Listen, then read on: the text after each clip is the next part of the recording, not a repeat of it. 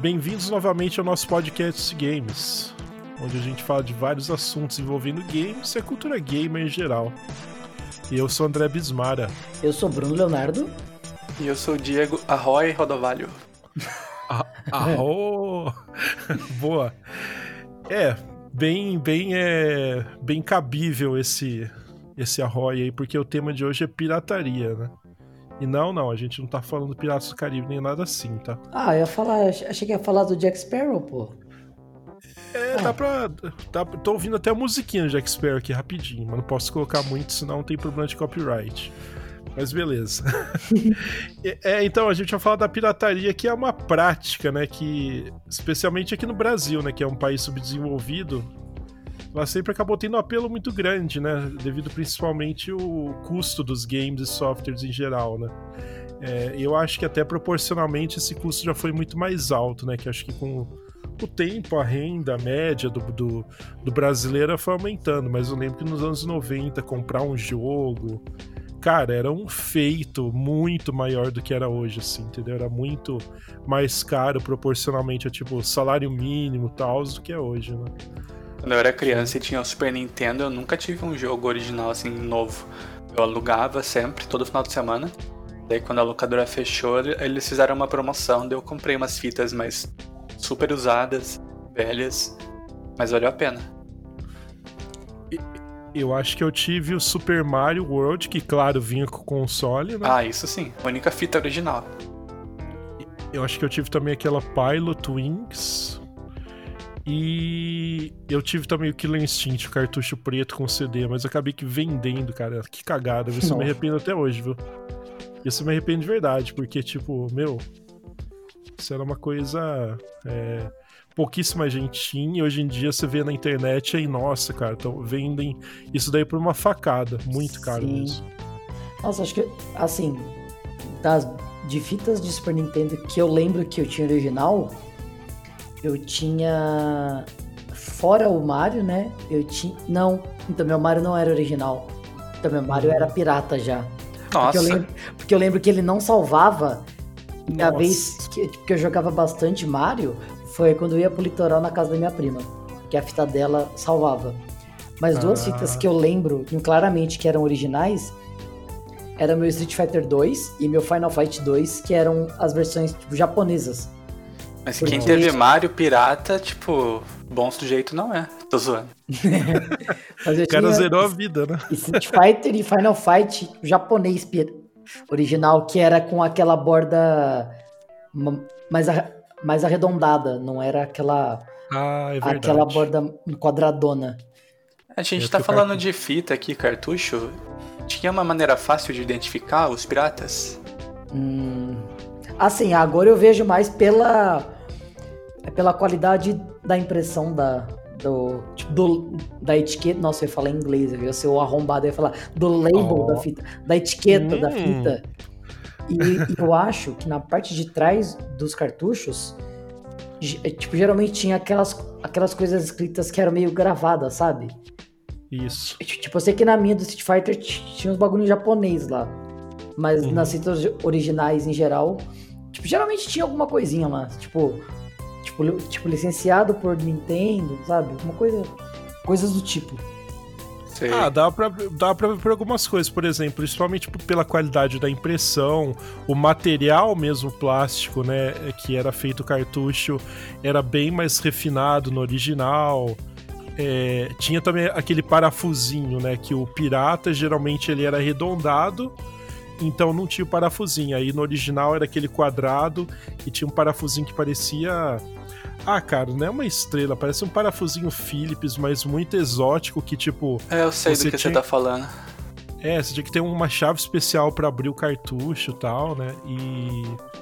E dentro do cartucho também, se você abrisse ele, tinha diferenças também, né? A, a própria placa de circuito ela era mais bem feitinha, tinha os chips realmente.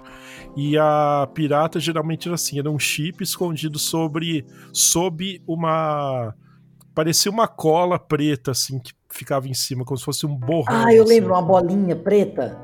Isso. Ah, eu lembro disso, porque tipo mais para frente assim, eu eu, eu Nossa, eu abri algumas fitas de curioso, né?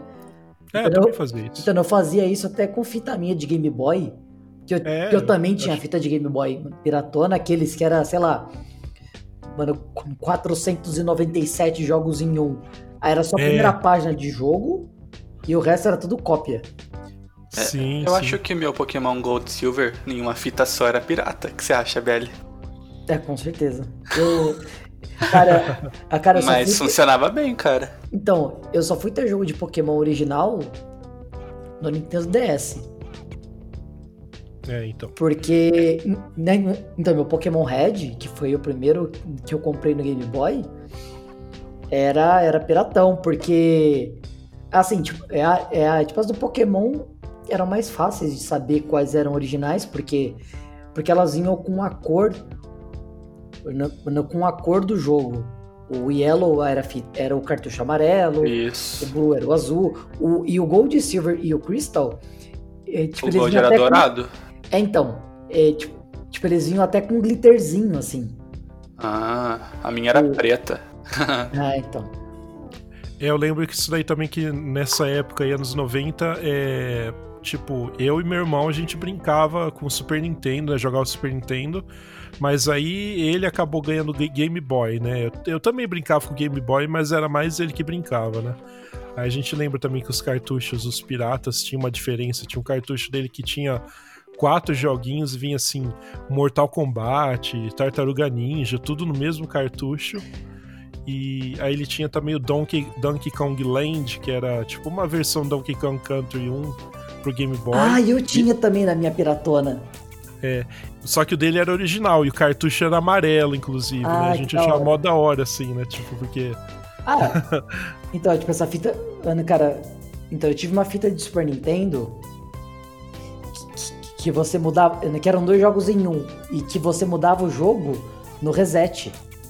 hum, Que era. Que era Super Mario Kart International Superstar Soccer. Não era o Deluxe, era o, era o primeiro. E aí. Ah, tipo, sim. Vai, eu quero jogar o Mario Kart. Aí eu ligo a fita normal. Eu quero jogar o International, eu dou um reset. E hoje tem aquele Everdrive também pro Super Nintendo que funciona super legal, É, super pra, bem pra Super também. Nintendo, pra Game Boy. Só não. Então no PlayStation é, tipo, é, tem umas É. parecidas também.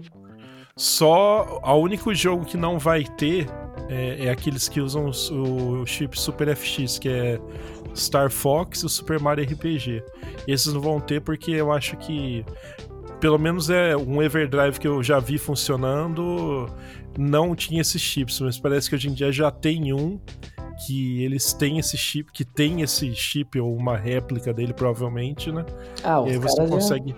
É, e você consegue rodar o Star Fox e o Super Mario RPG, que são os dois únicos que tem esse tipo especial, né? Então, tipo, agora me tira uma dúvida. Tipo aquela fita de Atari que tinha, tipo, quatro jogos que você ficava mudando na chavinha. Elas eram originais ou não? Não, não era, Não, cara. então, porque eu, porque eu tive uma vez um Atari, tipo, Uhum. então eu fui ter um, um tempão depois. E eu tinha uma fita que eram quatro jogos em um. E aí, no. Então, tinha um, é um, um- tinha um, um switchzinho tipo, na fita e um no videogame. Que Aham. era como se fosse assim, tipo, é o lado A e, e o lado B da fita, mas, mas cada lado eu tinha dois jogos. E aí no Hum. console você mudava também. Era, era, algo, era algo do tipo. É, quando, quando eu tinha Atari também era bem criança, foi no comecinho dos anos 90, eu nem sabia o que, que era pirata ou não, né? Fui descobrir só depois de mais velho mesmo, né? Que, tipo, não tinha nada assim. É que como... Tipo, o... essa época ainda era tudo uma área meio cinza, né? O console. Ele vinha pro Brasil e vinha com outro nome, porque tinha uma empresa brasileira que chamava Dactar, que ela importava o Atari pro É, Brasil e punha o nome mesmo. dela, né? Eu tô olhando a foto do cartucho, é esse aqui mesmo que eu tinha. Que era, é que era o A, o B e Aham. o C e o D.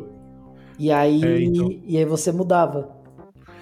Eu tinha um cartucho que ele tinha dois switches, né? Então, assim, permitia ao todo quatro posições diferentes, ou seja, permitia ter quatro jogos no mesmo cartucho. Mas era uma coisa assim totalmente pirata, né? E, isso também porque o que aconteceu, né? É, essa época que levou a, a 83, ao crash dos videogames, o famoso crash dos videogames, né? Não tinha controle nenhum de tanto jogo que saía, né? Por isso que acontecia assim, as empresas inundavam o mercado de jogos, a Atari mesmo não tinha controle nenhum sobre tanto de jogo que era lançado, né? Então isso também acabou fazendo com, com, que tipo o preço dos jogos fosse caindo e a percepção geral do público fosse sendo deteriorada também, né? Porque o mercado era literalmente inundado com jogos, né? Tipo, e sei lá, 80, 90% era, era porcaria mesmo, né? Os uhum. bons mesmo a gente já sabe, né? Pitfall, River Raid, essas coisas, né? A maioria absoluta, assim, mais chegando perto da época do Crash, do, do não do Crash Bandicoot, né? Do, do Crash dos games, é, foi realmente isso daí, né? Até que a Nintendo, quando lançou o Nintendinho, para evitar esse tipo de coisa, ela controlava a emissão, dos, a, a manufatura dos cartuchos meio com mão de ferro, né?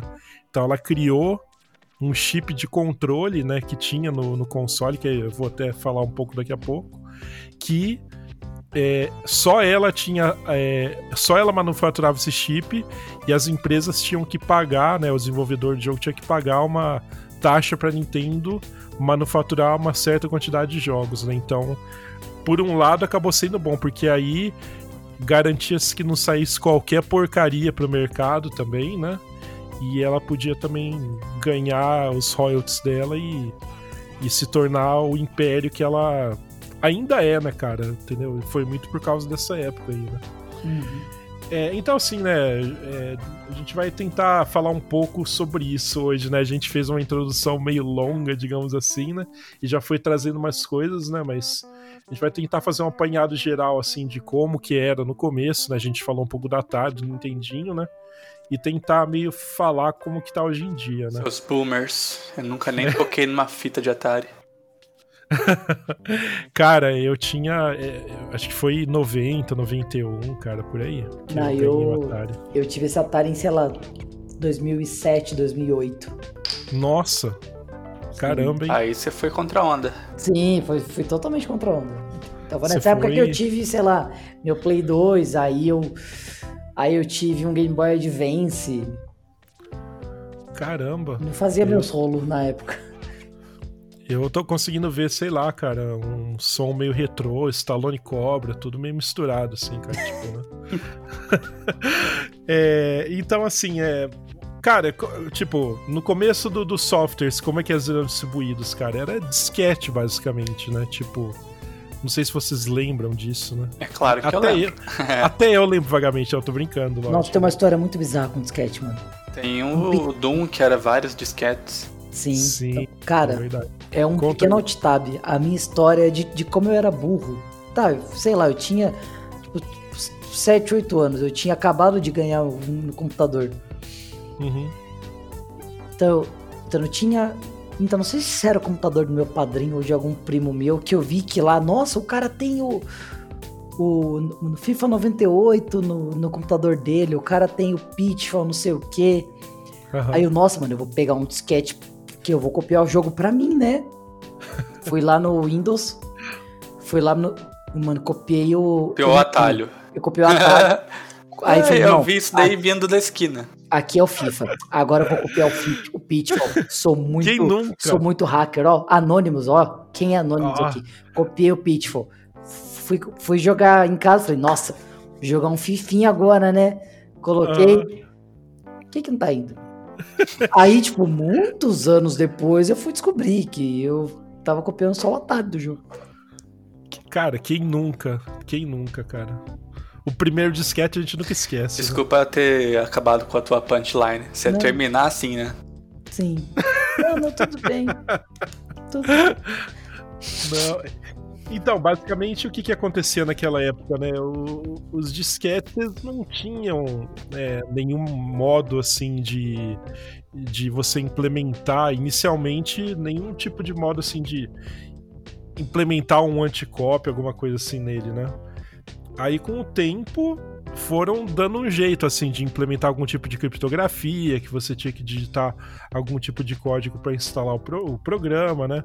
Mas basicamente aquilo, se você criasse um disquete que fosse meio fora do padrão, alguma coisa, você corria o risco de do drive nem ler, porque era um negócio muito simples, não cabia informação quase nenhuma, entendeu? Tanto que assim, quantos disquetes que era o Doom? Eu acho que o original era o quê? 5, 6 disquetes, eu acho, entendeu? Coisa Talvez assim. mais, deixa eu pesquisar aqui. Eu lembro que o Windows 95 ou Windows 3.1, quando saíram, inicialmente saíram em disquete também. Era 10, 11 disquetes, uma coisa assim. É, e, e, e, tipo, lembrando que o disquete de. O mais comum, né? Que é o quadradinho ou é o pequeno, de 3,5, tipo, não de 5 quartos. Uhum. Ele cabia incríveis 1,44 mega. Exatamente, bem lembrado, cara. Aí agora, e, tipo... aí agora eu tenho um, um cartão, mano, micro SD de 200 GB que eu uso no meu Switch, que é minúsculo. Exatamente. E é centenas de vezes mais rápido, milhares de vezes mais confiável. Sim. Milhões de vezes mais durável, porque disquete era olhar torto que tinha bad Nossa. block, né, cara? Sim. Cara, isso era terrível, cara. Eu lembro que, tipo, na época eu acho que eu tava fazendo, acho que curso técnico em informática. E aí, eu acho que o único meio que a gente tinha de transportar mesmo os arquivos, o trabalho, coisa tal, era disquete, cara. A internet ainda tava muito começando, que era começando nos anos 2000. E, cara, aí às vezes a gente fazia um programinha lá no Visual Basic e tal, zipava ele, zipava e espalhava em vários disquetes. Ó a bosta, né, cara? Nossa. Cara, ai, cara, sempre dava pau. Nossa, que raiva que dava, viu? Aí você ia copiar o, te... o último disquete, bad block lá, dando 98% do arquivo copiado. Hum. Meu, é. é. Nossa, cara, que. Tipo, a gente sente uma saudade meio nostálgica disso, né? Porque, ah, meu, é, a gente fica pensando, nossa, como que era tudo difícil naquela época, né? Se eu voltaria lá, não. Hoje em dia é tudo muito melhor, né, cara? Mas dá aquela, nostal aquela nostalgia básica, assim, né? Isso daí, acho que pra todo mundo, né? Tipo, as merdas que dava, né, cara? Uhum. É, então, basicamente era isso, né? Se você fosse mudar alguma coisa de sketch, acabava dando algum problema. Então, eles criavam alguns truques, assim, algum tipo de criptografia, código, coisa e tal, né? É, Confesso que aí... eu não manjo muito dessa parte. É, é tipo é mais ou menos o que depois eles foram fazendo PS1, PS2, só que de uma forma muito mais sofisticada, né? É tipo. Isso aí eu vou falar até um pouco depois, mas o CD, por exemplo, ele tem um padrão que ele tem que ser gravado, tem uma especificação, tem tipo uma ISO, né? Que ele tem que ser assim, assim, assado, a trilha tem que ter esse tamanho, o bloco tem que ter esse tanto de bytes, correção, tá lá lá. Se você fugir um pouco desse padrão, um drive comum já não vai conseguir ler, a não ser que ele tenha um firmware ou um software que consiga entender essas diferenças na configuração do, do bloco do CD, entendeu?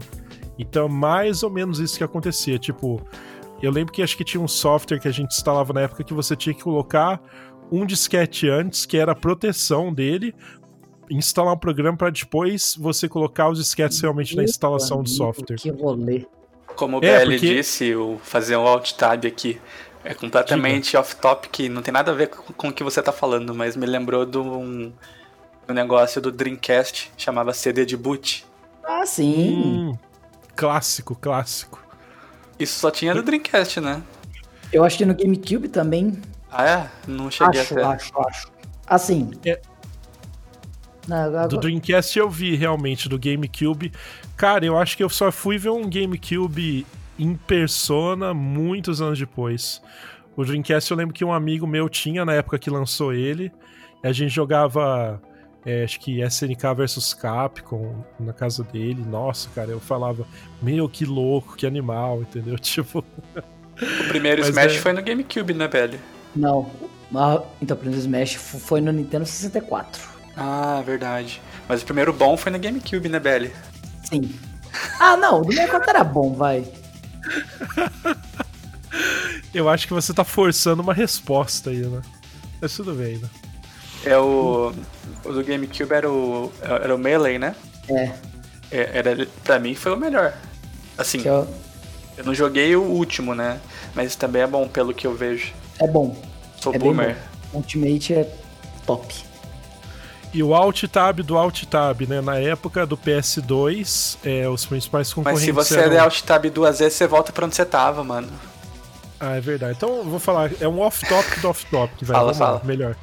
É, se você a gente for lembrar da época aí do GameCube, né? Os principais concorrentes, quem que era? O primeiro Xbox, né? E o PS2 também, né?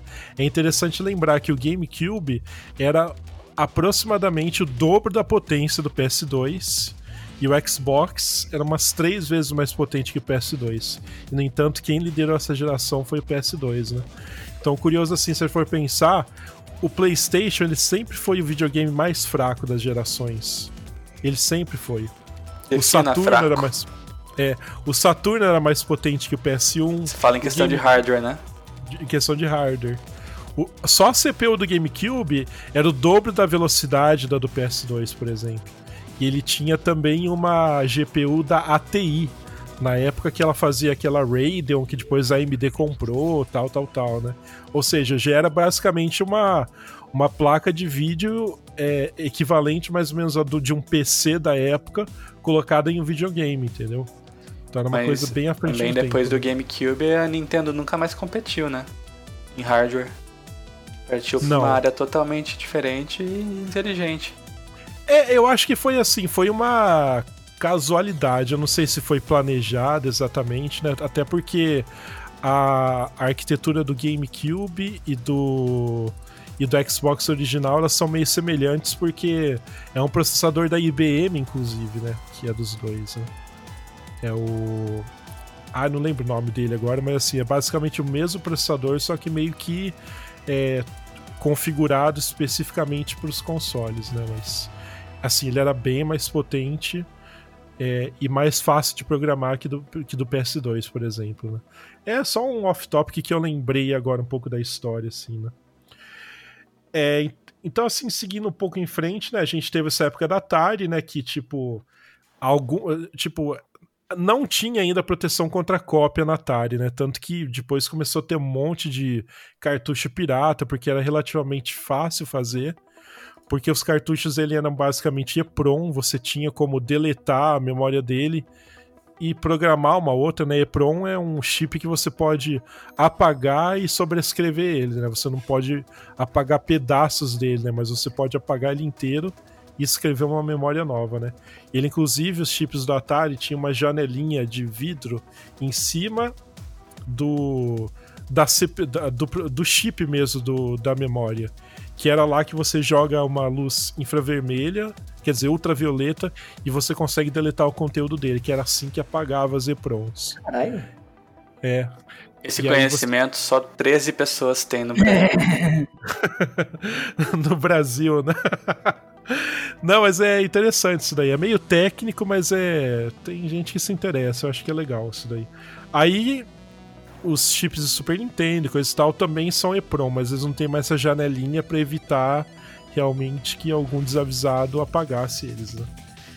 Então, o que acontecia? A proteção de cópia do Atari, né? Era assim, meio que simples, né? O que que tinha? às vezes era necessário algum tipo de intervenção humana, tipo resolver um quebra-cabeça na inicialização de alguns games, né? Tipo, meio aquela coisa assim que você clica em formulários, não sou um robô, né? Mas era alguma coisa assim, fazer uma conta, alguma coisa assim, pra saber realmente que era um humano interagindo lá, né? Ou você inseria alguma palavra que estava no manual, numa página linha específica. Você ia no manual lá na página 3, linha 5, palavra 2, eles chegavam a esse ponto, né? Ou tinha alguns jogos também que vinham com no manual de instruções o papel com uma impressão especial. Era um código que você podia só ler contra luz, infravermelha, luz negra, algo semelhante, que você digitava aquele código também, que era uma coisa que com o pirata não viria e pelo menos na época não tinha uma forma fácil de você reproduzir esse papel, entendeu? Então era bem assim, é, meio que pedestrian, né? o tipo de. Ah, adorei essa palavra. Eu, eu não sei qual que é a tradução dessa palavra, cara, mas essa palavra é muito legal, cara. E- então é tipo o que acontecia, né? Com o tempo foi ficando mais fácil, né? Os equipamentos de, de você copiar chips é, chegavam a vender chips. Isso aí tudo vinha do Paraguai na época, coisa e tal, né? E era relativamente fácil, por quê? Porque a maioria dos jogos do Atari não passa de 4, 8 kilobytes, entendeu? São jogos minúsculos, literalmente minúsculos, né? A maioria dos jogos do Atari, para falar a verdade, tem entre 2 e 4 kilobytes. 8 kilobytes realmente seria o extremo do extremo, entendeu? Então é. Era muito. Então na época também, como eu disse, eu não sabia reconhecer muito bem o cartucho original, era muito novo, né? Então tinha esses cartuchos que tinham switches e coisa e tal. Às vezes tinha uns cartuchos que eu já vi também escrito assim CCE, que eu falava, ué, a CCE que fez o jogo, entendeu? É. E era criança, não manjava, né, cara? Tipo, aí você pensa, nossa, que legal, uma empresa brasileira fez esse jogo, mas o jogo tá em inglês, será que foi aqui mesmo? Ou eles estão fazendo, estão fazendo pro mundo inteiro, né? É a dúvida de criança, né? Uma criança que, que só 13 crianças pensavam assim naquela época Smara é Deus da, Deus da Atari. Mas se a gente mover nesse passo, a gente vai chegar na geração atual em 2021. é, vou, vou, vamos tentar dar uma, uma, uma puxada aqui, né? E aí foi avançando o tempo, né? É, depois chegou o Nintendinho, né? Então ele tinha um chip que se chamava CIC. Esse chip basicamente era um chip no cartucho e um chip igual dentro do console. E aí basicamente existia uma chave, um algoritmo, que quando você colocava o cartucho ligava console, eles comparavam se eles tinham o mesmo número, geravam o mesmo número através de uma fórmula matemática lá dentro. Se o mesmo número não fosse gerado, o que que fazia? Impedia Pegava o jogo fogo. de... É, também, né? Seria legal, né? Então isso daí acabou sendo usado em praticamente tudo da Nintendo que tinha cartucho. No Nintendo, no Super Nintendo, Nintendo 64, né? Então, assim, eram algoritmos mais complicados, mas basicamente era o mesmo sistema, né? Mas assim, chegando mais ao final da vida desses consoles com cartucho, é, eles acabaram conseguindo quebrar o código do chip, né? E em alguns casos do Super Nintendo, o que, que faziam até para desabilitar esse chip? Eles iam fisicamente abrir um console e cortavam uma perninha do chip para desabilitar ele. Entendeu? Caralho. É, então. E aí isso daí evitava que fosse feita essa checagem inicial com o cartucho para ver se ele é original ou não, né?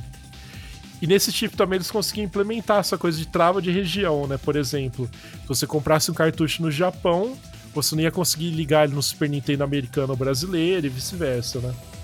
E tipo assim, cara, é. Tipo, ainda bem que hoje em dia isso daí não tem tanto.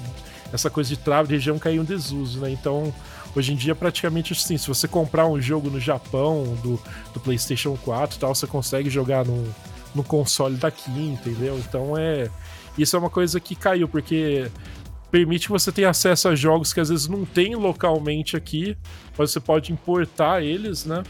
E rodar eles aqui também, né? Que é uma coisa que na época do, de Super Nintendo Mega Drive não era tão possível, né?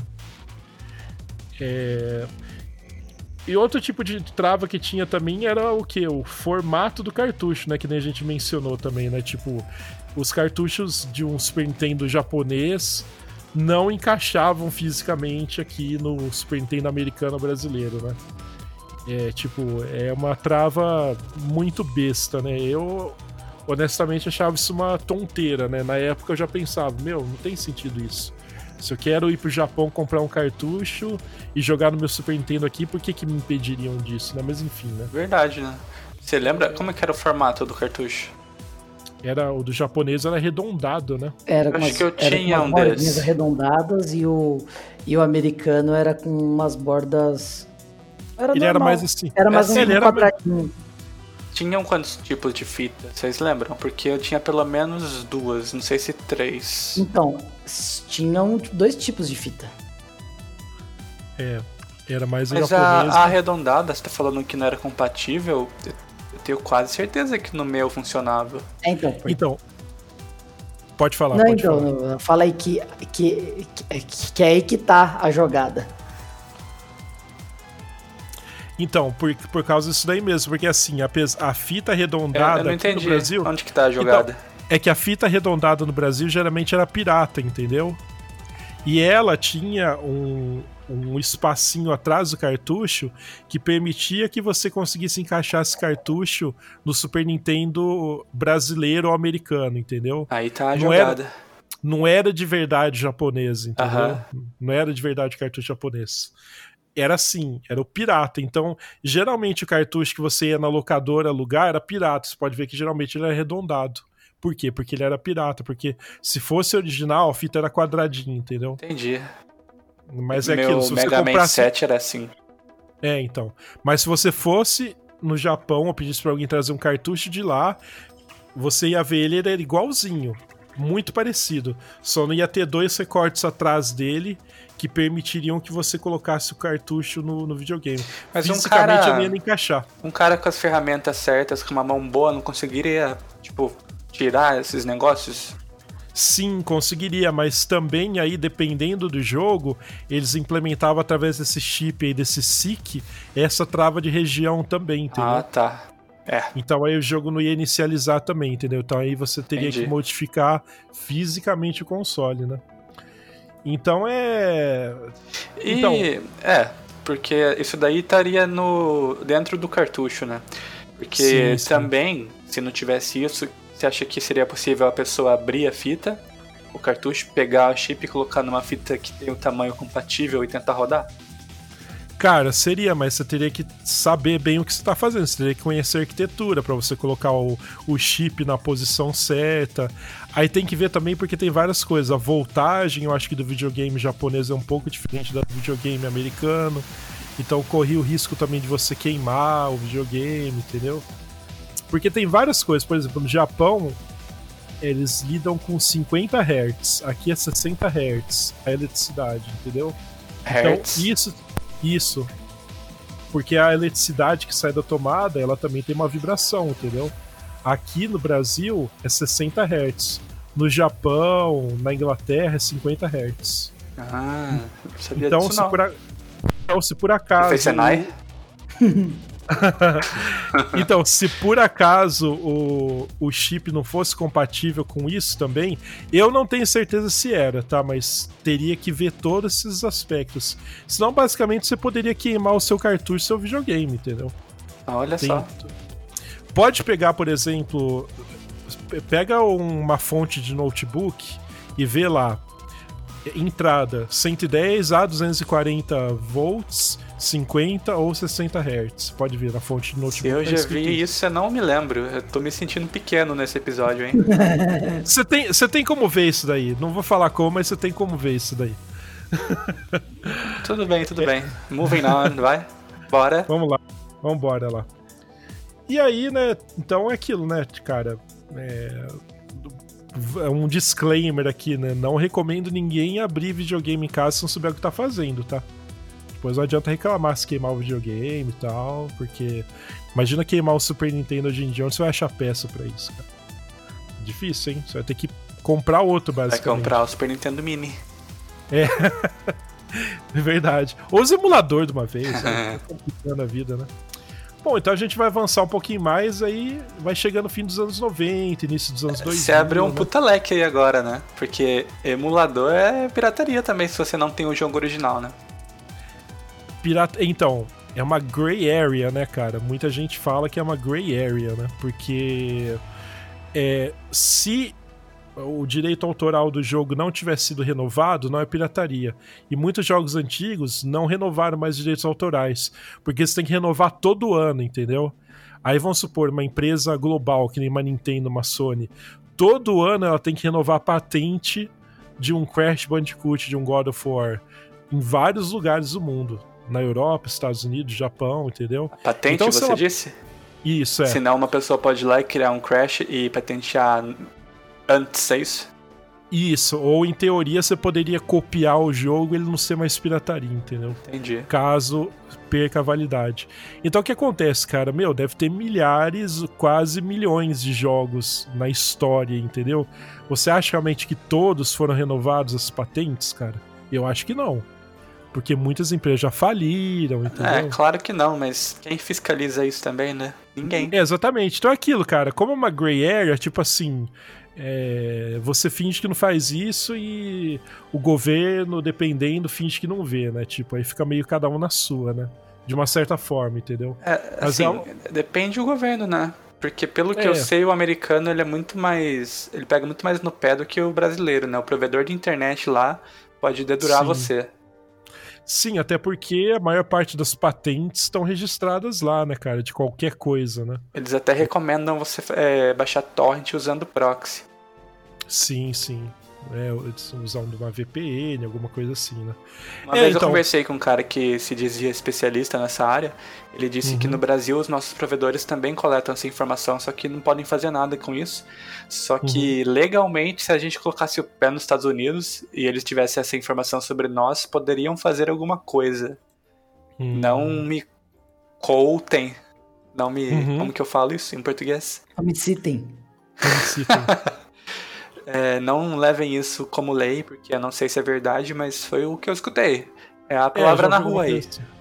Já ouvi alguma coisa assim também. Mas é claro mas que realmente... não vai dar nada também, né? Porque quem que conhece alguém que já se fudeu por pirataria no Brasil que foi nos Estados Unidos? É, e tem outra também, tem uma grande. Tem eu uma grande... que o cara é o Goldie Roger da pirataria, né? é o. Como é que é mesmo o cara lá do. daquele site Mega Upload, né? O Kim. Kim.com, né? Nossa. Nossa, nem lembrava mais desse cara. Dotcom, cara. Lembra, vocês lembraram, né? Sim. É, agora eu lembrei. Foi um caso mó que deu repercussão na época. Sim. Aí ele foi extraditado, né? Nossa, mó, mó rolo, né? Porque basicamente o site dele é, hospedava conteúdos que infringiam direitos de copyright, né? Então. Ah, mas até né? aí o The Pirate Bay já teve o quê? 599 domínios. Sim. E continua aí, né, cara? Continua, não tem como. É, é, é a Hydra, né, do universo da Marvel. Você Sim, corta uma cabeça, cresce mais 300. Ele deve estar hospedado em algum PC 386, alguma favela de Jacarta, alguma coisa assim, né? Aqueles lugares que a lei não chega mesmo, né, cara? Tipo assim, entendeu? Só assim mesmo, né? Tipo, ou alguma ex, é, o RSS aí, né? Sei lá, cara. Algum lugar assim, né? Provavelmente, né? É... é, a gente agora deu uma. A gente foi de pirataria de videogame pra pirataria no computador, né? Com a era da internet. Não, mas é, é, interessante também, porque, pra cara. você ver, né? Como é amplo esse prisma. Cara, isso daí você teria matéria para falar vários programas. E, tipo, o pessoal fala do emulador que é meio que uma gray area, por quê? Porque muitos jogos que você joga no emulador já são de jogos antigos que o fabricante, o desenvolvedor já lucrou o que tinha que lucrar, entendeu? Cara, se você lançar hoje um Donkey Kong Country do Super Nintendo, cara, original de novo, cara, vai vender tanto quanto naquela época? Não vai vender, cara, entendeu? Talvez vai ter um outro entusiasta que vai comprar, cara, mas tipo assim, não vai chegar nunca a vender aquilo que vender. Então eles falam disso daí, tipo, então por que não, você não tá tirando nada físico de nenhum lugar, né?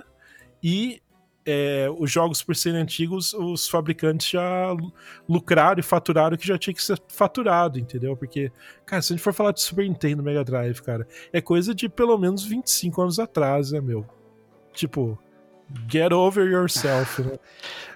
É, às vezes tal jogo que você sempre quis jogar nunca poderia Desculpa. ter chegado em você, né? Exatamente. É, aí eu não culpo ninguém que baixe o emulador e o ROM e jogue, porra. Vai lá. É, então. Porque é meio. É, cara, é aquilo, é uma área meio cinza, né? Tipo, é pirataria, mas às vezes não parece. Mas por um lado parece também. E um tem o lado parece, também né? que hoje em dia streamers. Pega o Twitch, por exemplo.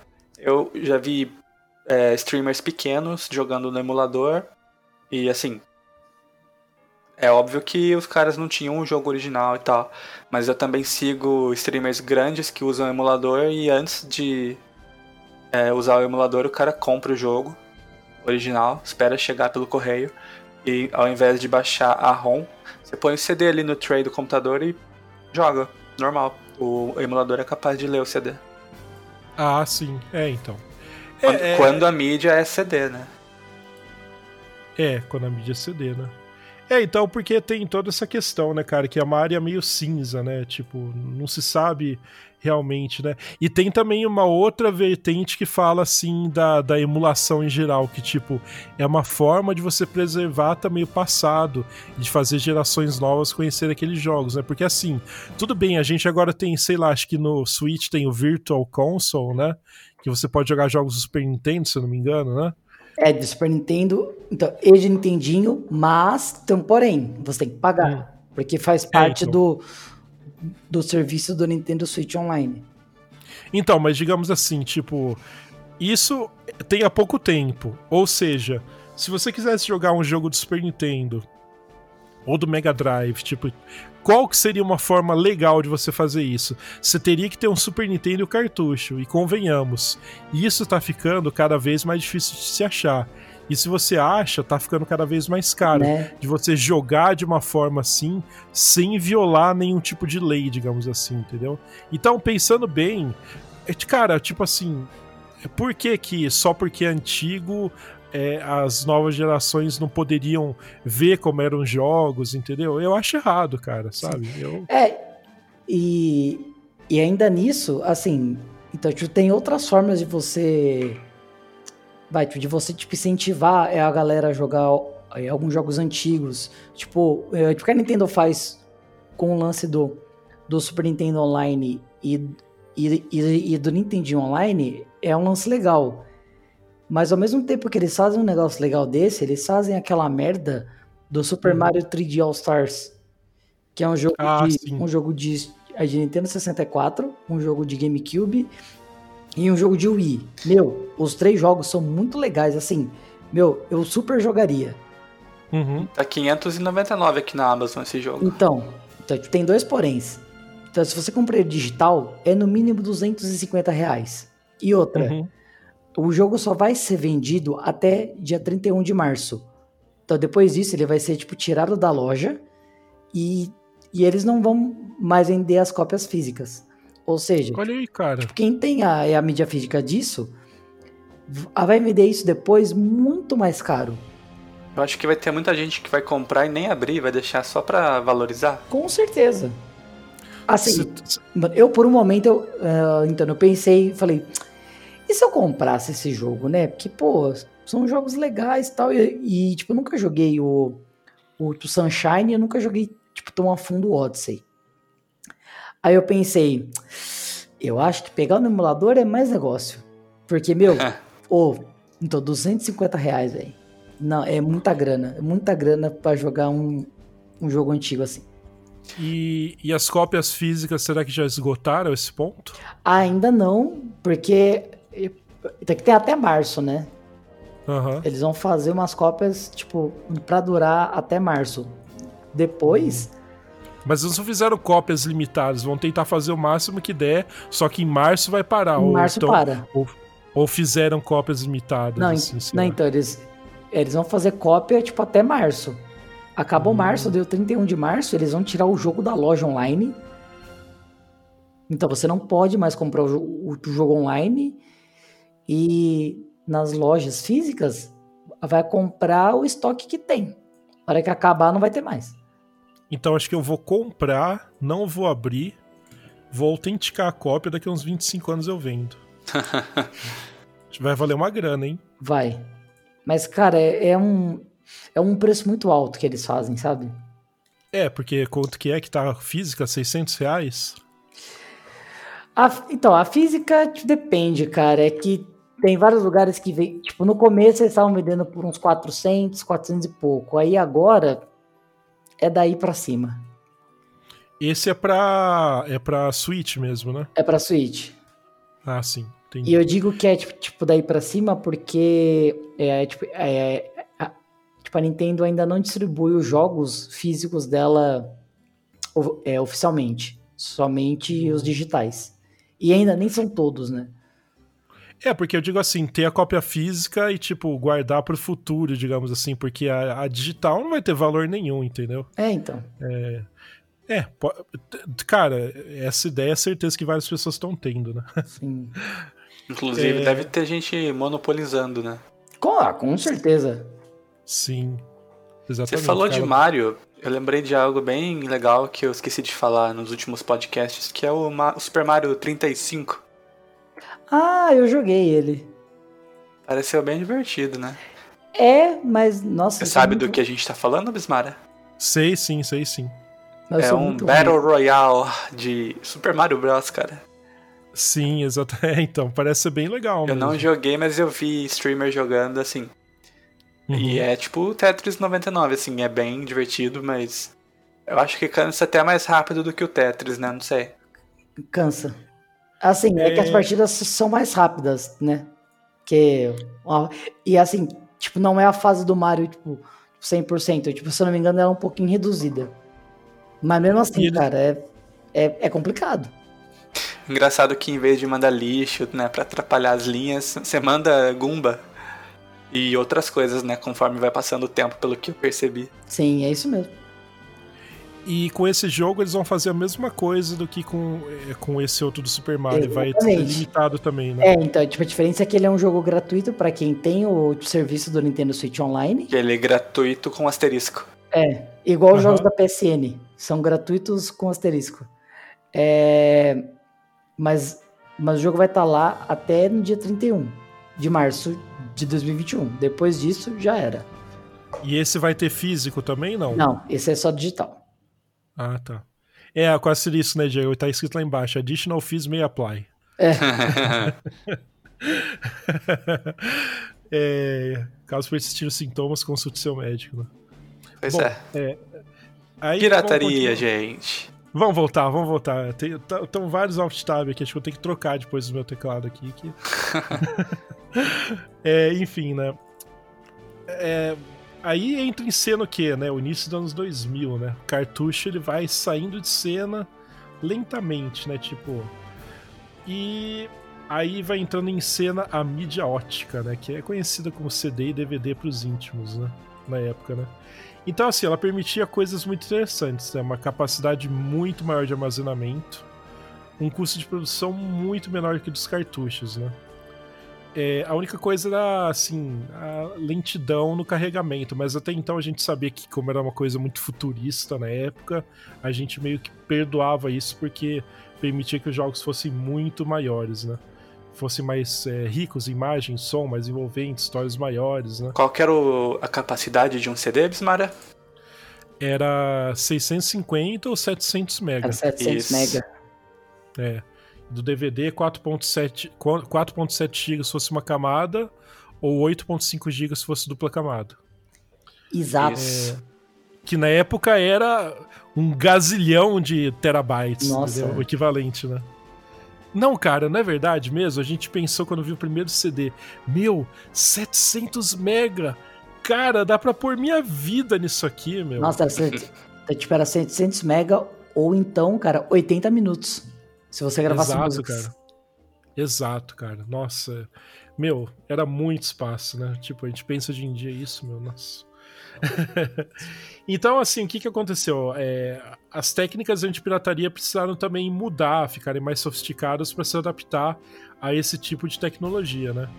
Então, se a gente for comparar de uma forma geral, assim, PlayStation 1, Sega Saturno, GameCube, Dreamcast, PS2, o primeiro Xbox, né? Então a técnica seria fazer mais ou menos aquilo que eu comentei, Diego, que era tipo fazer um disco assim meio fora do padrão. Ah, vamos supor, se o bloco dele tem 4 bytes, você fazia um com 5 bytes, entendeu? Ou seja, você imprimia informações da trilha de dados em pontos específicos. Também você podia fazer isso daí, né? Que um drive de CD ou DVD comum de computador não conseguiria ler, né? Você colocava, tipo assim, como se fosse defeitos, né?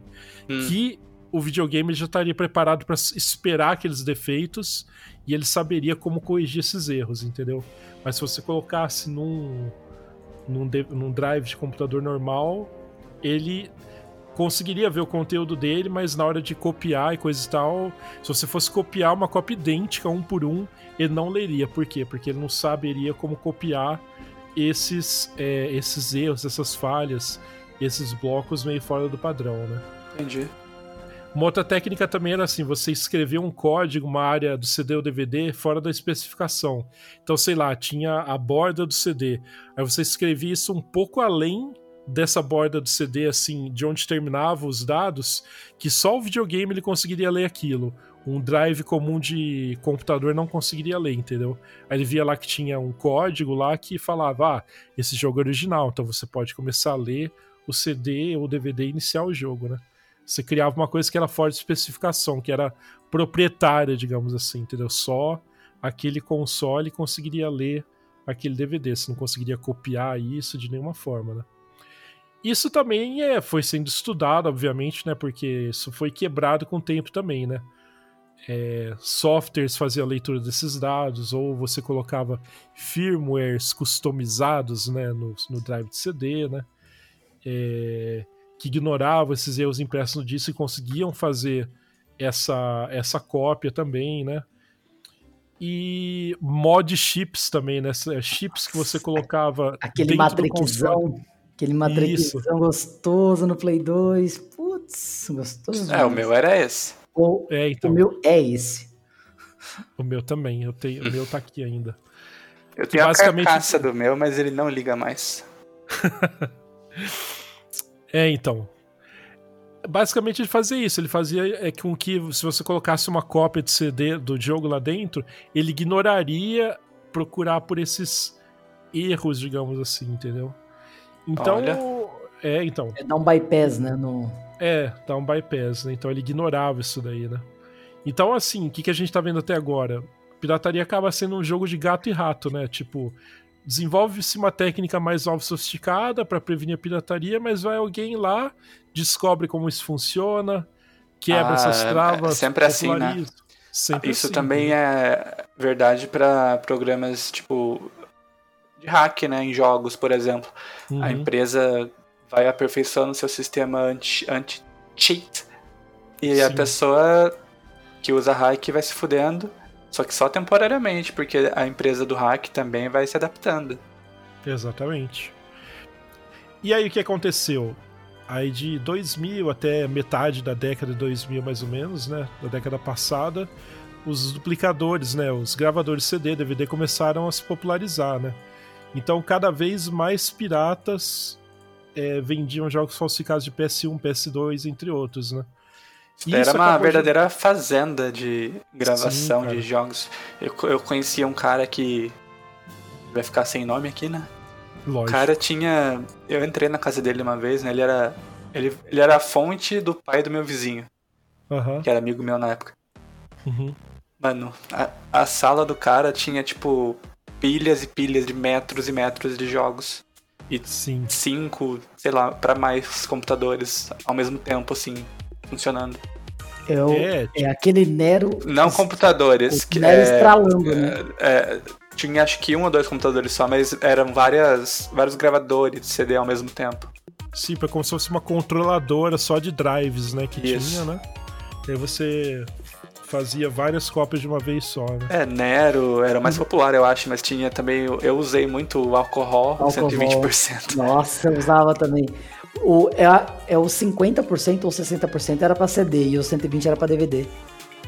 Nossa, cara, esse álcool já me salvou várias vezes, assim, de daqueles DVDs antigos tal, que eu tinha de backup, que não conseguia ler direito. Ele, ele lia tudo, cara. Muito bom, sabe? Sei lá como é que ele fazia essa mágica, tipo, CD quase descascado lá, o DVD, ele conseguia recuperar tudo que tinha nele, cara. Eu falava, meu. Nossa, é... eu usava um outro também, cara, quando eu, eu gravava. Eu, eu gravava DVD de filme, porque eu baixava o filme, uhum. aí eu uhum. convertia para ser lido em DVD e tinha um, um programinha, um programinha que ele fazia o menu. Nossa, chamava.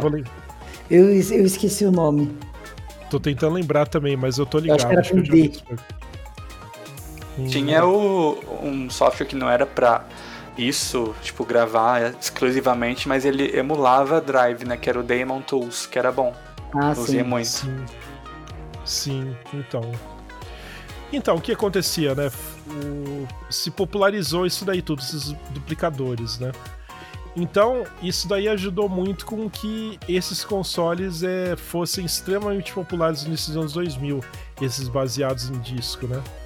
Porque assim, o console, ele ainda era meio caro na época para a maioria das pessoas, né? Então, ao menos nos jogos as pessoas poderiam, entre aspas, economizar, digamos assim, né? Porque assim, praticamente qualquer jogo você encontrava no início dos anos 2000 por 10 reais, 15 reais, Sim, até menos. Ah, mais barato. Na, na fe... É, assim, depende da qualidade, né? Porque nas Sim. feiras os caras faziam tipo 3 por 10. Sim. Era um Aí é- era aquela mídia bem, bem vagabunda, aquela que era gravada mesmo. Agora você queria mídia prata tal.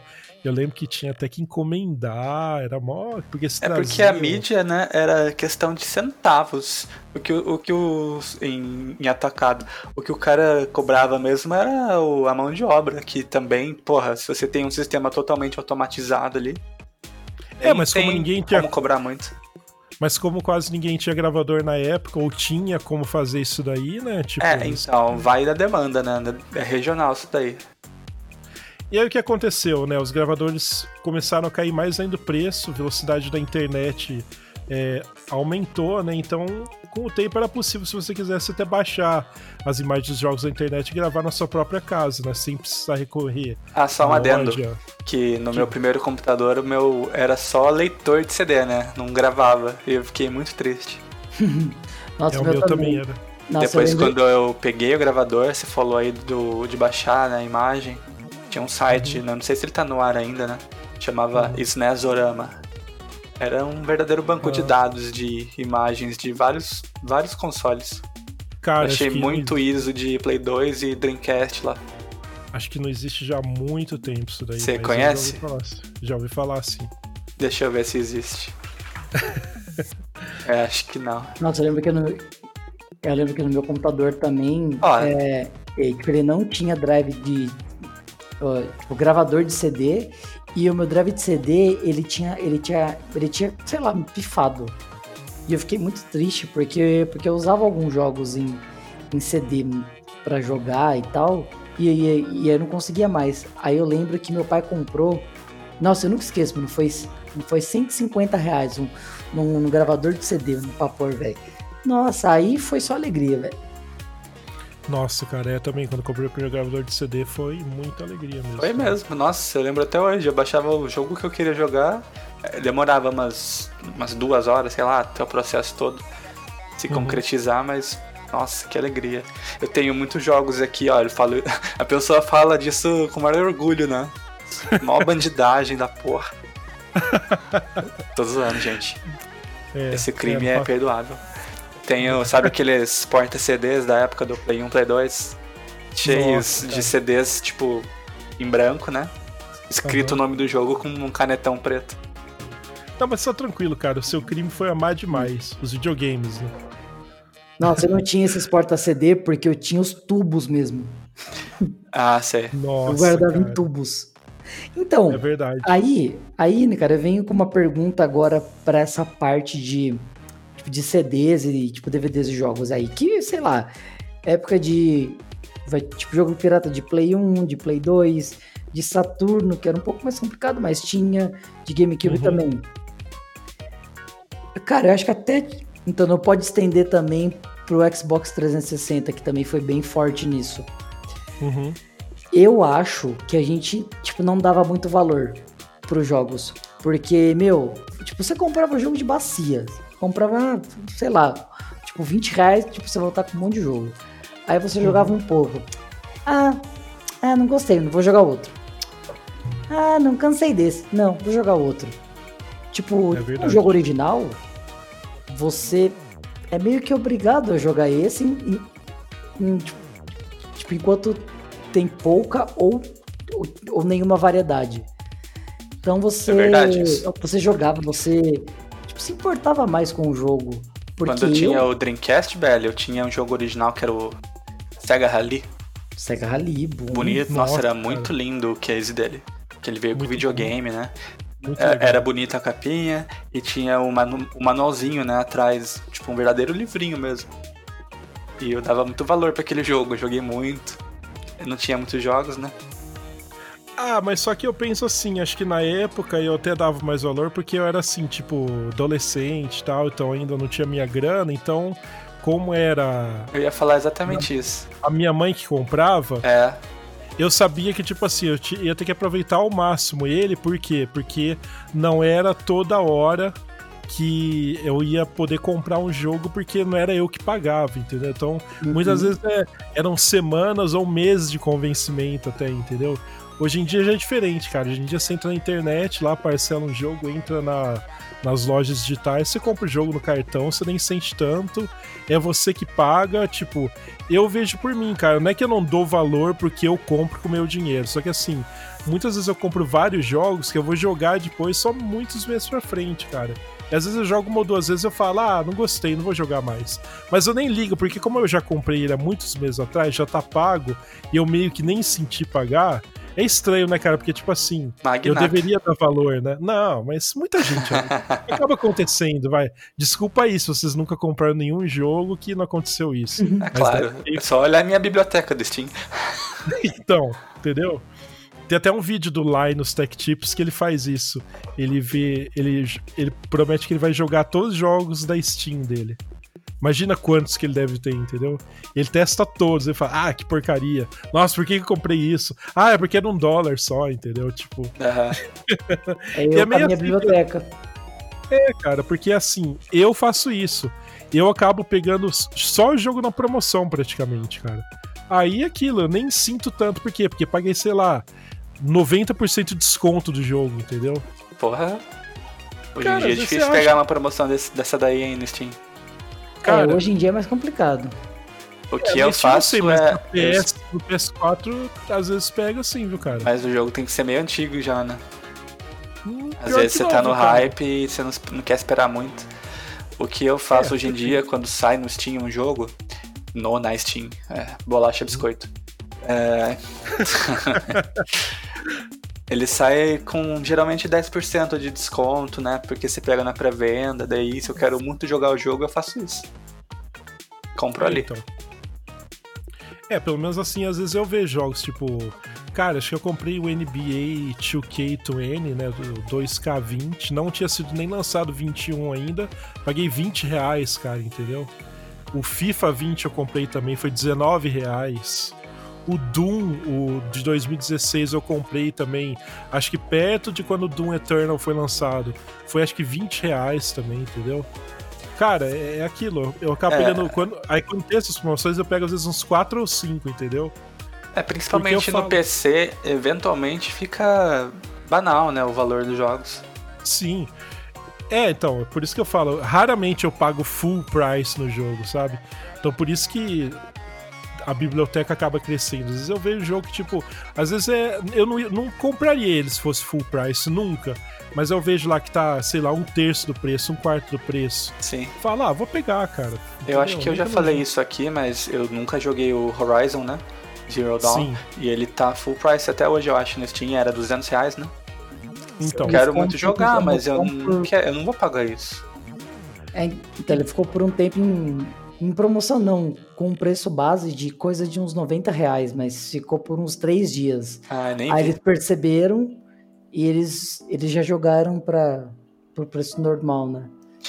Eu sou muito hipócrita, né, meu? Eu falo que não vou pagar 200 reais num jogo, mas pego o joguinho mobile. Ah, olha esse pacote aqui, 100 dólares. É isso. Mentira, gente, então, eu, não, eu já superei esse vício. E eu acabo comprando muito jogo físico, mesmo do PS4 usado, porque, cara, às vezes você dá dois meses, cara, já tem um monte vendendo, entendeu?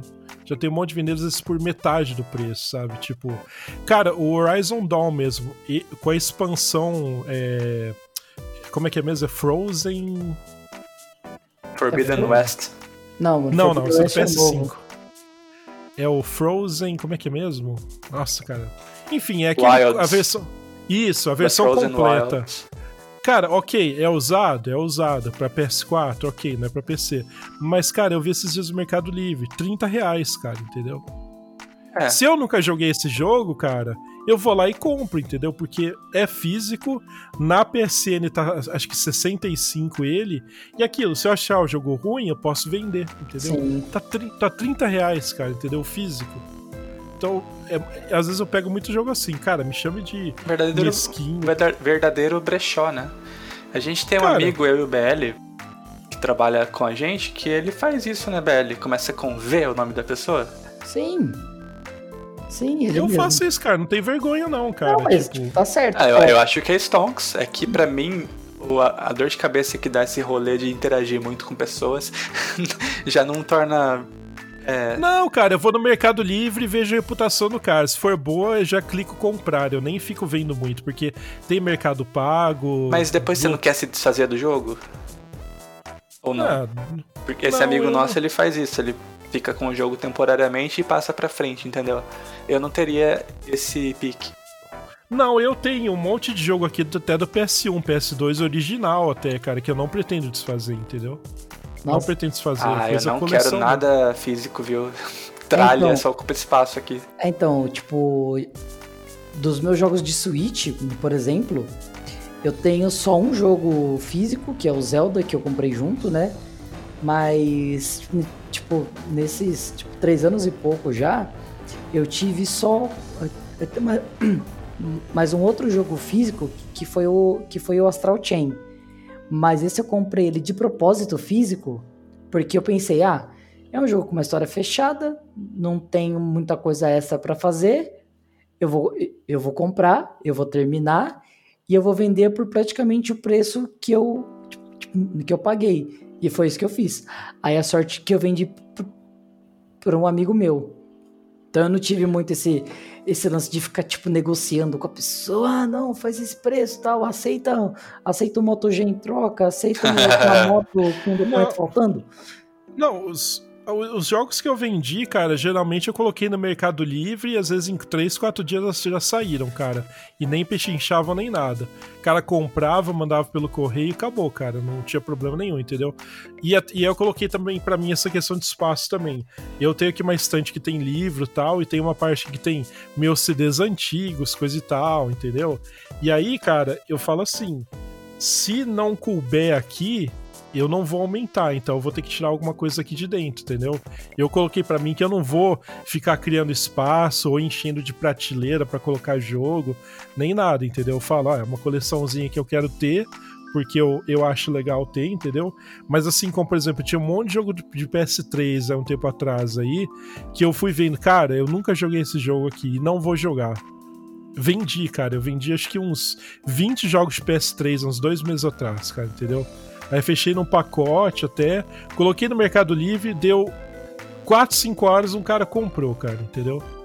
Não questionou preço, não fez nada. Coloquei numa caixa, pus o correio e foi Quanto embora. que cara. você pediu? Eram uns 10 jogos, cara. Acho que deu uns 280, 300 tudo, entendeu? Uhum. Por aí. E foi pra Rio Branco, cara. Foi um pterodátilo. É, então, mas entendeu? Tipo, eu também não fico com muita complicação, não, cara. Eu coloco no Mercado Livre e acabou, cara. Tipo, pra mim funciona sempre. E um monte de joguinho aqui usado, até eu comprei assim, ó. Comprei o Last of Us Parte 2 por 140. Entendeu? Tipo, meu, que achei no Mercado Livre, cara. E, tipo, usado. Mas, tipo, até hoje o jogo tá super caro e o jogo tá intacto, impecável, cara, entendeu? É, essas pessoas têm zero apego, né? Elas compram, jogam uma vez ou duas e já vendem, né? Tipo, eu eu até tenho apego, mas por exemplo, pode ser que um momento eu fale, ah, não quero mais ficar com isso aqui. Aí eu vendo e acabou, não penso mais sobre isso, entendeu? Eu sou assim, cara, tipo, eu não fico muito. Não, eu quero ficar com o jogo, quero ficar com ele. Mas também eu decidi vender, eu vou vender, não vou ficar pensando sobre isso nem nada, entendeu? Aham. Eu, eu sou zero apego até na parte de ter apego, entendeu? Eu sou confortável com ter apego com ser desapegado com isso daí, não tem muito problema não. Mas aqui, eu limito espaço, cara. é, vai, o que eu tenho vai ter que caber aqui. Não vou querer ficar enchendo a casa de prateleira, que nem o pessoal faz um altar para jogo na casa. Eu acho legal, acho. Se eu tivesse uma casa enorme, talvez eu faria? Talvez, não sei, entendeu? Mas aquilo não é nada que eu almeje esse ponto, entendeu? Pois bem, Bom, mas a gente. pirataria. É, a gente. Então tá bom, o papo tá fluindo, tá legal. Então, só pra finalizar essa parte, assim, né? Então, né, que como eu tava falando, os gravadores baratearam, então, assim, o pessoal começou a poder baixar o jogo em casa, né? E o que, que aconteceu com isso, né? É, esse é um dos motivos que o PS2 ele acaba sendo popular, de certa forma, até hoje no Brasil, nas classes mais baixas. E por consequência, é, Sudeste Asiático também, na África. Também, GTA. San Andreas. Uhum. Muitos países assim mais pobres, né, ou de classes mais baixas, ainda jogam PS2 até hoje. E eu acho legal, cara, porque tipo assim, ainda bem que pelo menos o cara pode ter algum contato com videogame do que não tem, entendeu? Eu se pudesse só ter um PS2, cara, nossa, eu ficaria muito feliz, cara, porque pelo menos eu posso ter isso aqui, entendeu? É melhor do que não ter, né? Entendeu? Vou pensar por esse lado, né? E aí, cara, é, toda essa pirataria ela acabou se traduzindo também nos jogos e softwares de PC, né? É, o pessoal usava técnica parecida para burlar a cópia dos discos, né? Ah, então, alguns tem N, chegavam... N maneiras, né? É, é, então alguns chegavam a ter esquemas draconianos de DRM, né? Que é o famigerado é, gerenciamento de direitos digitais, né? Que na verdade gerencia só os direitos de quem está vendendo, não o seu, né? então o que aconteceu? O computador precisa ficar, precisa ficar permanentemente conectado na internet para trocar algum código com a desenvolvedora para validar se aquilo é real, real é real ou pirata, né? E aí eu até lembrei de um caso que teve uma proteção que algumas empresas de música como Sony, Universal, colocaram em CDs de música nos anos, é, no começo dos anos 2000 que eles impediam que vários CDs players pudessem tocar certos CDs de música corretamente. Justamente por isso, eles alteraram o padrão do CD, mas alteraram só o suficiente para que o, o, CD player conseguisse corrigir aquele erro e tocar corretamente. Mas aí é, começou a ter muito processo, reclamação de consumidores, porque alguns CDs não conseguiam tocar em nenhum CD player. Teve processo, um monte de coisa, aí acabaram tirando isso dos CDs, né? Eu até tive, acho um CD desse aí, acho que até. Acho que foi do Iron Maiden até, cara, se eu não me engano. Que ele às vezes lia no CD player meu que eu tinha na época e às vezes não, entendeu? E aí. Depois também é, começou a ter MP3 e tal, eu nem encanei mais. Eu tenho CD até hoje, mas se eu quiser ouvir a música dele, eu vou ouvir no Spotify, não vou colocar o CD em nenhum lugar para ouvir, né? É, acho que ninguém mais faz isso. É, então. Talvez o tipo, pai de alguém faça. É, o CD eu não desfiz porque é sentimental, porque é banda que eu gostava mais, tal, tal, tal, né? E tipo, se eu for vender, cara, o que, que vai valer isso daí também, entendeu? Tem gente que fala, né, que a qualidade de, de CD eu não sei, mas de vinil é hum. imbatível. Hum. Eu não sou especialista, não sei se é verdade, mas. É, isso daí eu tem uma discussão... que eu tenho uma preguiça disso, viu? É, porque é porque, é, cara, vamos, vamos pensar assim, só pra, tipo, não ir muito fundo, né? O, o vinil é analógico, né? Então, basicamente, o que, que é a voz de uma pessoa ou som de instrumento? Ele é analógico também, né? Agora, quando você vai tornar ele uma MP3 ou um CD de áudio, ou um áudio digital, qualquer que seja, ele vai ter que passar por um processo de conversão que vai, basicamente, cortar pedaços desse áudio porque se qualquer processo digital fosse armazenar toda a informação do áudio, seria um formato tão grande que seria inviável você manipular esse formato, entendeu? Então, em teoria, o formato analógico do vinil, ele salva toda a informação do áudio, entendeu? Só que é isso, cara, tipo, hoje em dia os algoritmos estão tão avançados de compressão de áudio, né? E estão a todo tempo evoluindo, cara. Então vai melhorando se você ouvir uma MP3 que foi, produ foi assim, criada em 2000 e pouco, uma MP3 criada hoje num software recente, compilado atualmente, vai ser muito melhor o som do que aquela que foi criada no começo dos anos 2000, entendeu? Por quê? Porque a própria tecnologia evoluiu, os codecs evoluíram, a técnica toda que é envolvida no algoritmo do MP3 evoluiu, entendeu? Então, tipo assim, eu posso até entender o purismo nesse ponto, que é um processo analógico, ou seja, em teoria ele salva tudo do áudio, porém eu também não, não concordo 100% não, entendeu? Porque ele vai desgastando o vinil, entendeu? No formato digital não desgasta. Você pode passar 100 anos, 500 anos, mil anos, aquele arquivo tá com aquele som, ele vai permanecer exatamente com aquele som, entendeu? Uhum. Esse é o problema, né? Então, tá, confesso, vai bem, dá uma preguicinha. Né? Nossa, mano, a, eu vou lá, Spotify, tá, tá, tá, tá, pronto. Uhum. Ah, mas é Cara, é claro, né, gente? A, a diferença, vocês... ela é muito mínima, ninguém liga para isso. Até porque a pessoa Spotify... que fala que é melhor, eu duvido que tenha um ouvido tão treinado assim a ponto de perceber a diferença gritante. Até, até porque o Spotify é super comprimido também, entendeu, cara? Tipo, pra, por quê? Pela internet, né? Agora, se você pegar um CD de áudio, extrair a wave dele e ouvir o áudio com fone de 5 reais e com fone de 4 mil reais, considerando que você tenha um, um equipamento, né, topo de linha, cabo de ouro e o cacete todo, entendeu, cara? Talvez você vai ver alguma diferença, eu não vou negar que você não vai. Mas, cara, pra maioria, quem que vai comprar um fone de 4 mil reais, cara? Apenas 13 pessoas do Brasil. Exatamente. Entendeu? A maioria, na real, é aquilo, cara. Vai vir uma MP3zinha vagabunda num foninho de 10 reais, cara. Essa é a, é a verdade, né, cara? Essa é a verdade. Ah, o, o, que, o que veio no celular, vai. Exato, cara. Entendeu? Que tipo. Dependendo do celular é razoável, mas dependendo é, também. O meu é bem bom até. Era, né? Até minha namorada roubar. Ixi, é. Morada é pra isso mesmo, pra roubar. É que eu, eu, fiz uma boa ação, né? Que ela colocou já faz tempo, né? Mas eu uhum. deixei com ela. Ela colocou um, um, piercing dentro do ouvido, né? Daí o dela não, não encaixava. E o ah, meu encaixava. Entendi. Ah, entendi. É, foi, foi por uma boa causa, então. Né?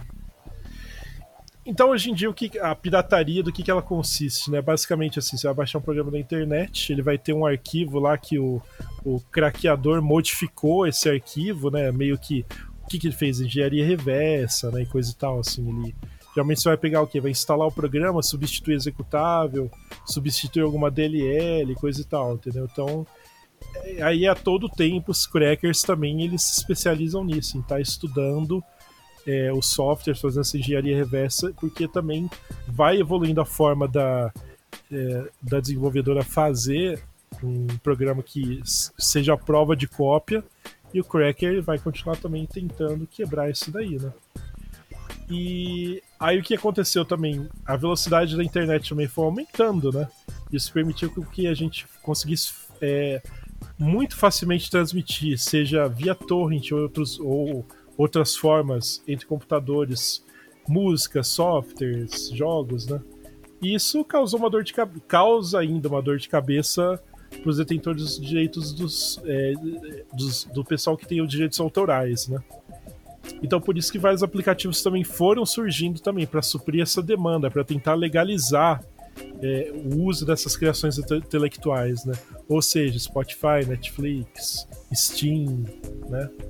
Mas isso daí é um papo para outro podcast. Só isso daí já dá outro papo, né, cara? Distribuição digital, né? É, além do de craquear um programa, hoje em dia não acontece mais, eu acho, né? Mas antigamente disponibilizavam é, licenças ou serial, né? Sim, e sim. o mesmo serial poderia ser usado várias vezes por várias pessoas. E é, foda-se, a empresa não é, tava nem aí. É porque o programa não checava com a desenvolvedora que aquele serial era válido, né? Hoje em dia já faz isso, né? Não tinha Se comunicação você... com a internet, né?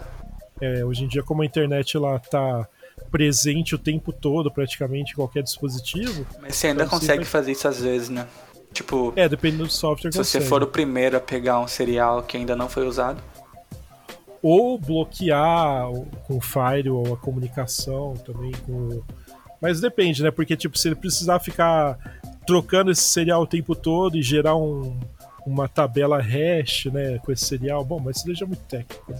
Também mas tem basicamente... algo que chama loader, que cê, aí você sabe se é a mesma coisa do cracker? Uh, cara, é, tipo, esse loader, basicamente, ele vai escrever uma chave no registro, né, até onde eu sei, com o serial ou com alguma coisa que o software entenda que seja uma chave do registro que pareça ser com serial, entendeu? Eu acho que ele faz vai... o que você faria, só que automaticamente, né? Isso, é. Mas Aí muitas que vezes. Mora ele... o perigo. É, então. Mas muitas vezes ele vai fazer isso, ele vai escrever uma chave no registro só que, tipo, faz o software pensar que tem uma chave salva lá, que às vezes nem tem, entendeu? E aí ele modifica alguma comunicação do registro com o exe principal do software, para tipo assim, ó, nem, nem procure lá no registro, tá registrado lá, tá tranquilo, entendeu? Uhum. É como se o loader falasse isso daí pro exe, entendeu? O exe vai tentar checar lá a chave. Aí esse loader tá sempre por baixo rodando lá, um DLL, alguma coisa, né? Ó, nem precisa checar lá, tá tudo ok, pode iniciar aí. Tá é, tudo... e quase sempre Tamo junto, dá... entendeu? Quase sempre os antivírus acusam, né? Mas geralmente é falso positivo. Sim. E, e outra palavra também. Outra palavra também que usam para esses programas é a injeção, né? Pra é, injetar também. alguma coisa. Sim. É, isso acaba sendo um pouco mais complicado, porque geralmente é assim, isso daí tem que escrever um dado específico em uma área da memória RAM, entendeu? Só que hoje em dia, pelo modo como o sistema operacional roda, em modo protegido, isso já é mais difícil de fazer, né? Ele roda em um modo assim que tipo chama, acho que hypervisor, né, o, o, modo que o sistema operacional roda hoje em dia. Ele tá em contato com o hardware, só que sempre tem um listener lá, um, um programinha escutando a todo tempo que está sendo gravado na memória, que está sendo apagado, que está sendo movido, entendeu? Se ele notar que tem alguma coisa suspeita lá, ele já vai travar, vai dar uma mensagem, ou realmente o computador trava mesmo, entendeu? Porque está fazendo uma operação ilegal, né? É, então, assim, a não ser que o programa que faça isso, o, o crack ou o loader, seja muito bem escrito, que com certeza deve ter, é, pode dar um problema no funcionamento do, do, do, do, computador, entendeu? Porque hoje em dia o sistema operacional já roda assim, tipo, ele roda uma camada mais acima ainda do hardware do que antes, né? Ele nem tem contato direto com o hardware. É só um listener que fica rodando lá é, embaixo de tudo, entendeu? Justamente para ter mais um, uma camada de segurança, né? E... É isso. E essa é a forma que os videogames mais atuais rodam também, né? PS3, PS4, Xbox One, entendeu? Tipo... E os consoles atuais, eles têm uma maneira de se proteger contra pirataria que é a atualização, né? Exatamente. Sim. Se você não conectar teu console na internet, você fica meio que imune a isso, dependendo da versão do seu console. Uhum, exatamente. É até por isso, né, que a técnica de pirataria assim, consoles mais recentes, como PS3, PS4, né? Claro, PS3 já não é tão novo, né? Mas se comparar com a Atari, é... saiu ontem, entendeu? então essas técnicas ainda são um pouco incipientes, né? Porque assim, se você for emular um, um PS3 da vida, o hardware dele é totalmente proprietário, é totalmente diferente da arquitetura de um PC essa arquitetura não foi totalmente compreendida porque não tem muita documentação disponível. Isso daí é meio que a conta gotas que o pessoal acha, né? E mesmo que você ache, você tem que entender como coordenar os núcleos do processador do PS3 e traduzir tudo isso daí para uma arquitetura de PC, né? E os sistemas hoje em dia também, os videogames, eles têm diversas chaves criptográficas que ficam espalhadas por diversos componentes internos do console. Então, quando ele vai iniciar, ele tem uma sequência de inicialização específica, que isso está documentado, mas só o desenvolvedor tem acesso. Né? Por exemplo, a BIOS ela vai chamar uma chave tal a CPU, a CPU vai responder com uma chave diferente a BIOS e coisa e tal, entendeu? Então tem toda uma comunicação específica que vai ser feita quando da inicialização do console, que a não ser que você entenda como isso funciona detalhadamente, você não vai conseguir quebrar ele também, entendeu? Então tem tudo isso daí que complica também, né? Hum. Então é por isso que um vazamento que teve há um tempo atrás a Nintendo, vocês lembram desse vazamento que teve uns 3, 4 meses atrás a Nintendo, né? De vários documentos de softwares deles, de arquitetura, diagrama de console, né? Basicamente, um documento que vazou, você conseguiria recriar o GameCube, o hardware do GameCube, entendeu? Teve um, um tipo um Wikileaks da vida da Nintendo, né? Então é tipo. Isso é legal, é interessante para desenvolvedor, porque você tem acesso a uma coisa que, meu, você jamais imaginou que teria acesso, a não ser que você trabalhasse lá dentro, né? Mas acaba sendo perigoso para o fabricante, porque possibilita que mortais comuns possam ver como é que a Nintendo trabalhou para desenvolver esses consoles. Você consegue informações que de outra forma não teria como você conseguir, né? Então, basicamente você pode extrapolar isso daí. Então, muito vazou os protótipos do Super Mario 64 que acabaram não saindo na época do Nintendo 64 e um cara parece que está trabalhando nesse jogo fazendo um homebrew dele, entendeu? Então tem várias coisas assim que vieram desse vazamento da, da Nintendo também, né? É... Então assim, cara, assim meio que já caminhando pro final, né? É uma assim, o que, que, eu penso um pouco, aí vocês também podem dar o seu input, o input de vocês, né? A pirataria, assim, ela acaba sendo aceita no Brasil, né, de uma certa forma, meio que se faz uma vista grossa para ela, né? Porque aqui é um país que a gente consegue encontrar software, é, jogo, pirata, tudo que você quiser, música, filme, em qualquer lugar. Nos camelôs, na Santa Ifigênia da vida, que qualquer cidade do Brasil tem coisas assim, entendeu? E pela maioria das propriedades intelectuais elas serem relativamente inacessíveis para a maioria da população, pelo custo elevado. Tipo, a gente tem que lembrar que a gente está no Brasil. Não é porque a gente consegue comprar um jogo de 300 reais que todo mundo consegue, entendeu? É tipo 10% da população talvez consiga fazer isso sem grandes problemas, né? E o que que acontece, né? Em países como os Estados Unidos, por exemplo, você baixar um arquivo ilegal pela internet, comprar um software pirata, por ter uma lei mais forte disso, pode dar cadeia, multas altíssimas. Você, tipo, se ferra a sua vida, basicamente, né? Como a gente falou antes, né? Essa acaba não sendo nossa realidade, porque os nossos preços aqui não, não acompanham, né? os preços lá de fora, né? Mas ainda assim, eu espero que né, vá tendo barateamento de serviços online, jogos, consoles, né? E eu torço, claro, né, para que esses fiquem mais acessíveis para a maioria das pessoas, né? Mas se a gente for pensar bem, o dólar batendo quase 6 reais, a crise que a gente passou e ainda passa aqui, né? E ainda veio a pandemia para ser a cereja do bolo, né? eu acho que isso ainda vai atrasar mais ainda esse processo, infelizmente, entendeu? É ah, com certeza. Tragicômico, entendeu? É cômico e trágico, né? Sim. Mas aquilo, né? Pirataria, assim, se a gente for pensar bem, felizmente ou infelizmente, ela vai seguir, cara, firme e forte. A gente vive num mundo que tudo basicamente é digital, a sua vida é digital, o seu dinheiro é digital, entendeu? E hoje a gente tem outra sorte de pirataria que não existia um tempo atrás. Tipo, a gente hoje em dia tem a IPTV, que ela burla a TV a cabo. E cara, só o tempo vai dizer quais formas de pirataria vão surgir ainda, entendeu? Tipo, isso é uma coisa que só evolui, né? Ali perto da Somália também tem muita pirataria, né? Tem. Só que pirataria roots. Sim. Sim, Raiz. de navio e tal. Rouba né? barco. De perna de pau e papagaio. e basicamente, né, gente, se a gente for Fala aí, se ia falar alguma coisa, é. Fala aí. Ou Diego. Eu quero fazer uma pergunta para vocês. Diga. Quem de vocês tem o WinRAR original? Claro que não. Não original, não, né? Mas licenciado, comprado. Eu tenho licenciado. Aham. Aham. Aham. Sabe que ele... Eu o cara que tem o... pediu pra eu comprar a licença, então, né? o cara que pagou o Inhar, ele é um anjo, é um serafim. Sim. E eu acho que ele tem acesso aos segredos da vida e da morte do além, cara. Sei lá, entendeu? No Brasil, só 29 pessoas têm o Inhar pago. Eu não tenho. Antes que você fale, tá bom? Não, eu, eu, nem sei quanto é. Eu, eu acho que eu. eu, eu... procurar aqui, ó, winrar.com. Apenas R$19,99, é? acho que é. Aqui, aí, ó, Buy WinRAR. Que.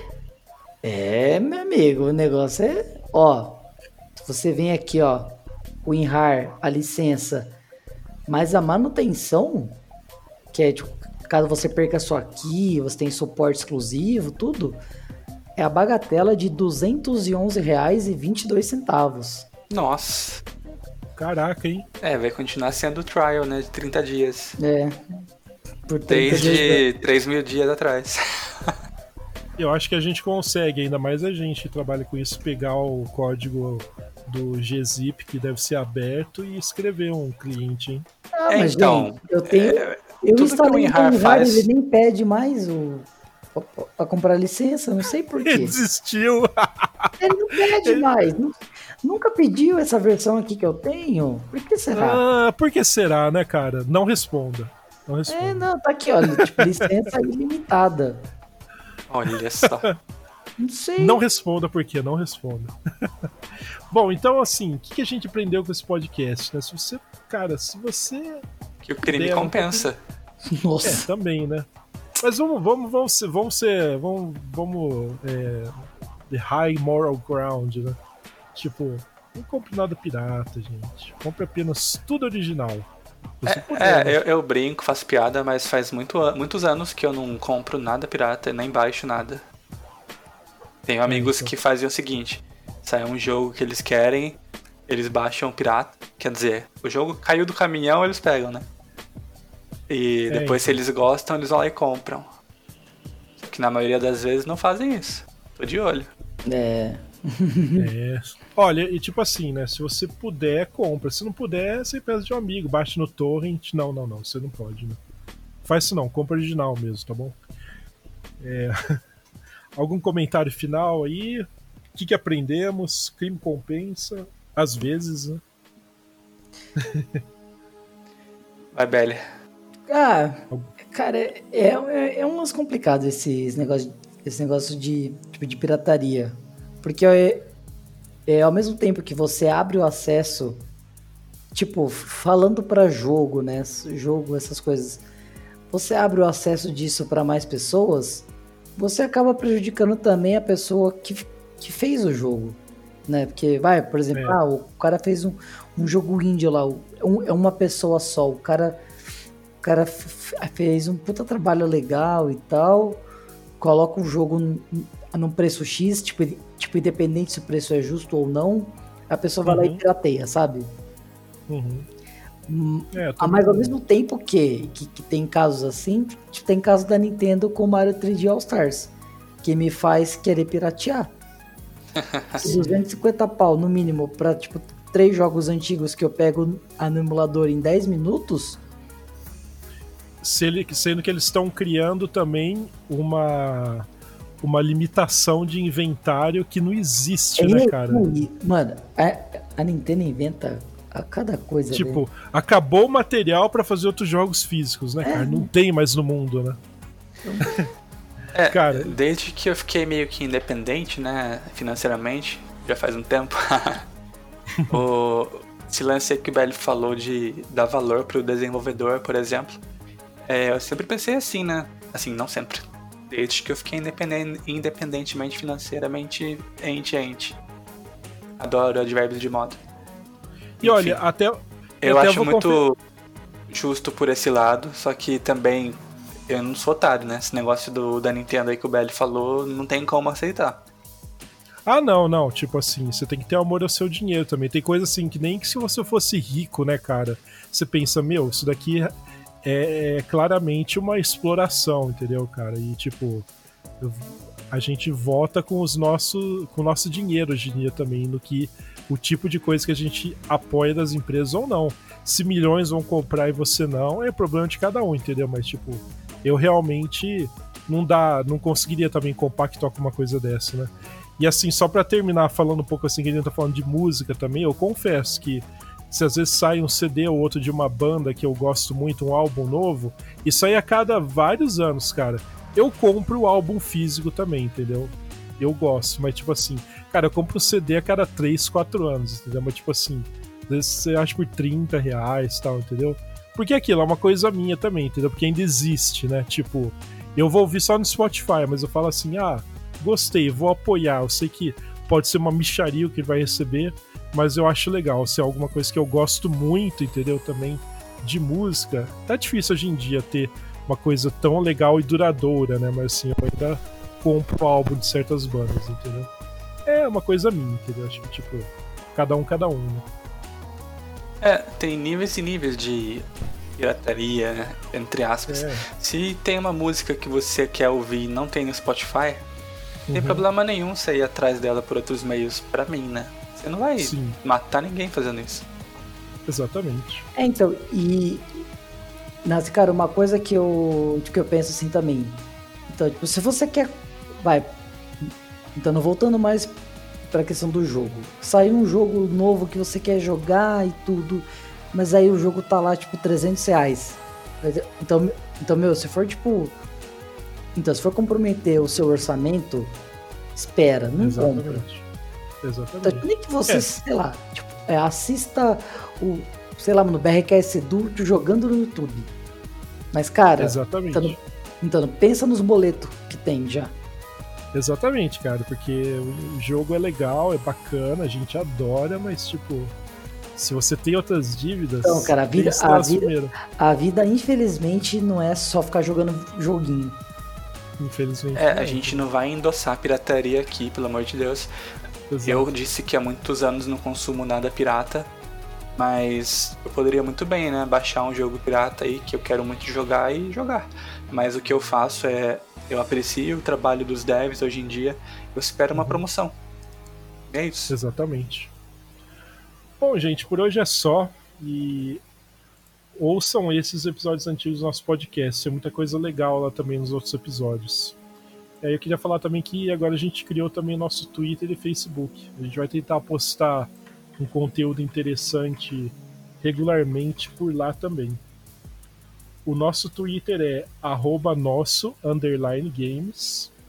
E o nosso Facebook é facebook.com barra nosso podcast de games tudo junto. Então por hoje é só, valeu pela companhia, por escutar a gente aí, até a próxima. Falou! Adeus. はい。